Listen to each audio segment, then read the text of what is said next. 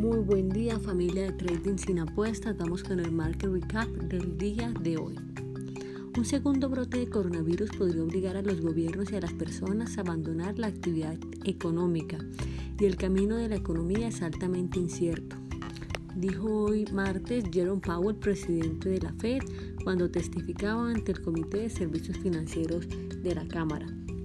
Algunas declaraciones claves por mencionar. La Fed continuará buscando formas de mejorar el programa de préstamos de Main Street. La Fed no está evaluando actualmente si expandir su servicio del papel comercial. La Fed puede verse a sí misma bajando el umbral mínimo de préstamos bajo su programa de préstamos de la Main Street en el futuro. En cuanto al índice Standard Poor's 500, ha cobrado impulso después de una apertura poco entusiasta y avanza un 0.7% con Wall Street en camino a su mejor desempeño trimestral en décadas.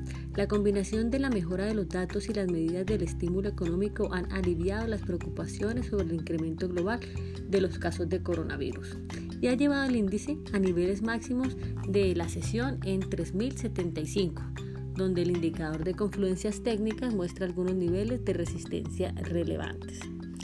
En cuanto al oro, el precio del oro ha alcanzado un nuevo máximo en varios años, alrededor de 1785, mientras los administradores de dinero se apresuran a ajustar sus carteras antes del fin de mes. Recordemos que hoy es el último día del semestre también, así que antes de un nuevo trimestre y de un nuevo semestre.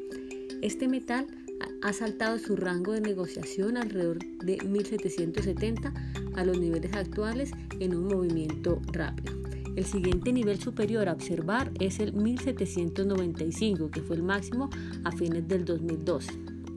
Por supuesto, ese sería un nivel psicológicamente significativo para la zona de los 1800 que también estaría acercándose.